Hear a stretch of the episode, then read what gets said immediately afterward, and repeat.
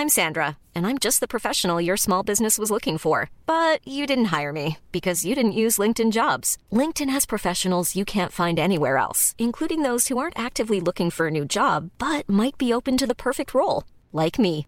In a given month, over 70% of LinkedIn users don't visit other leading job sites. So if you're not looking on LinkedIn, you'll miss out on great candidates like Sandra. Start hiring professionals like a professional. Post your free job on linkedin.com/people today. Eu sou Mário Persona e essas são as respostas que eu dei aos que me perguntaram sobre a Bíblia. Você escreveu perguntando o que significariam o ouro, o incenso e a mirra, que são os presentes dos magos, ou, melhor traduzindo, sábios, no lugar de magos. Uh, porque em nenhum lugar da Bíblia diz que eram três esses, esses magos ou esses sábios, e por isso se associa o número três, porque eram três presentes, mas não fala na Bíblia que eles seriam dois ou três ou quatro ou cinco. Uh, na Bíblia, uma tradução mais correta, poderia, nós poderíamos chamar eles de sábios ao invés de magos, e foram sim ouro, incenso e mirra que eles trouxeram de presente para, para o menino Jesus. E a sua dúvida sobre o significado desses presentes, já que você escutou diferentes explicações sobre isso.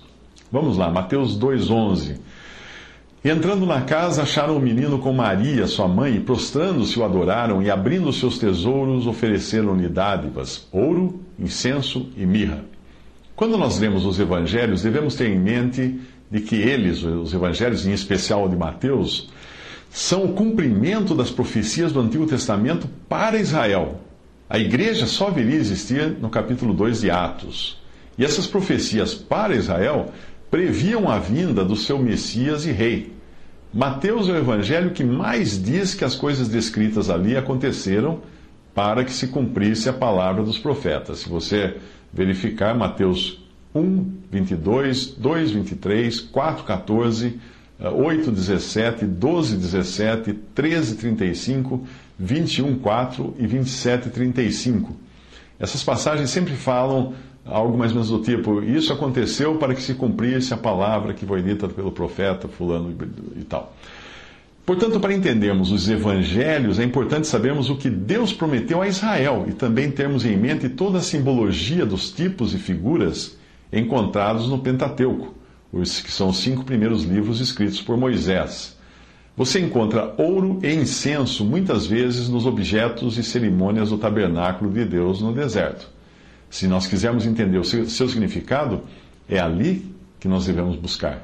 Pois o tabernáculo eh, já era por si, por si só uma figura de Cristo nos seus diversos aspectos. Romanos 5,14 diz: no entanto, a morte reinou desde Adão até Moisés, até sobre aqueles que não tinham pecado, a semelhança da transgressão de Adão, o qual Adão é figura daquele que havia de vir. 1 Coríntios 10, 6. Estas coisas foram-nos foram -nos feitas em figura, para que não cobicemos as coisas más como eles cobiçaram. Romanos 15, 4. Porque tudo o que dantes foi escrito, para o nosso ensino foi escrito, para que pela paciência e consolação das Escrituras tenhamos esperança.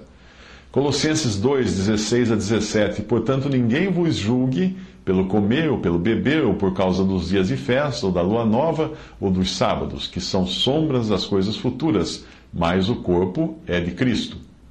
1 Pedro 3, 21 que também, como uma verdadeira figura, agora vos salva, o batismo não do despojamento da imundícia da carne, mas da indagação de uma boa consciência para com Deus pela ressurreição de Jesus Cristo.